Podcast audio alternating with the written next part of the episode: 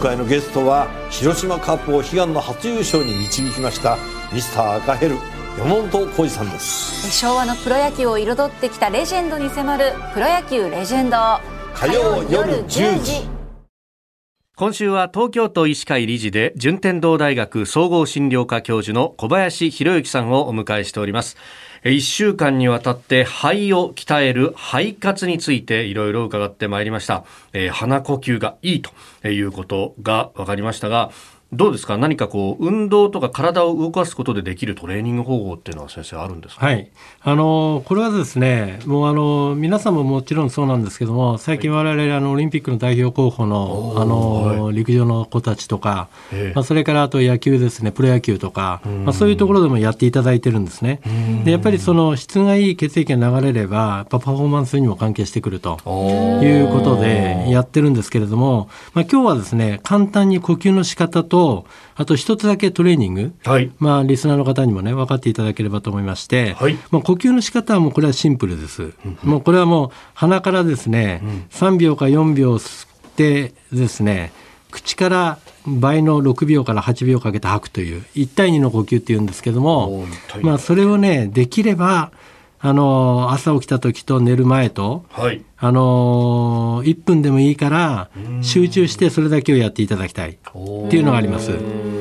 でもう一つはですね、はい、あの胸郭のトレーニングって言いまして、はい、これはね足を肩幅に開いてま、っすぐ立つんですね。で両手を頭の上に伸ばしてまっすぐ伸ばしていただいて手首を交差させます。手首をバッテンにする。はい、バッテンですね。でそれで鼻から息を吸いながら腕を上へ伸ばすんですねぐーっと。でその状態でですね手首を交差させたまま口からゆっくりと息を吐きながら体を右方向にゆっくりと倒します。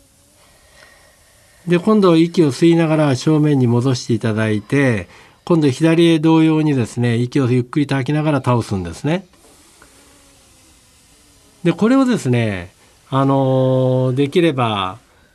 5セットぐらい。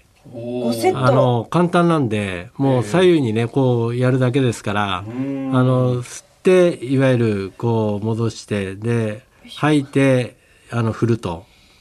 左右にですね、はい、まあこれだけでもねあの人間ってこんなに伸びることないんですね。確かにそうですね。日頃からね。でそうするとですねあの実はこの胸郭を形成している筋肉って10種類ぐらいあるんですよ。一般です。あの僧帽筋とか外肋間筋とか横隔膜とかね腹横筋とか外腹斜筋とか前胸筋とか小胸筋とかまあ上げたらきりがないんですけどその筋肉たちに刺激を与えてるんです今。なるほどだからそうすることによってあの胸郭が開いてきますからすごく良くなりますんでねいいと思いますね。あなんかすっきりした気がする。そうですね。こんなに確かに体伸ばすことないですね。いや日頃ね皆さんね携帯と、はい、そういうんでね、ほとんどね猫背になってるんですよ。確かに。だから胸郭が狭くなって、はい、肺がね開かない状態になってるのが現実ですね。なるほど。筋肉が凝り固まってるわけですね。そういうことです。なるほど。この動きをする時も鼻から吸って口から出すですね。そうですね。はい、あのー、なかなかね鼻呼吸だけでやれって難しいんで、まあ鼻から吸うのは簡単で口から出すのはできればですね、もうそれで十分なんで、まあヨガとかね太極拳もそうやってやってますし、まあだからねそういうやり方で十分だと思いますね。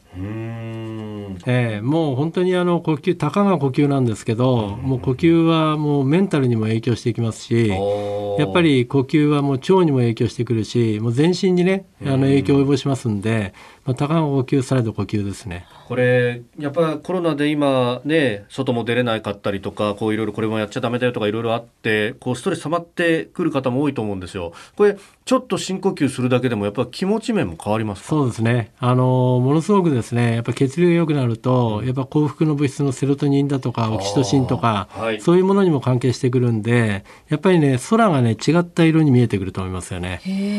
やっぱそれがね今すごく重要なことだと思いますね。うん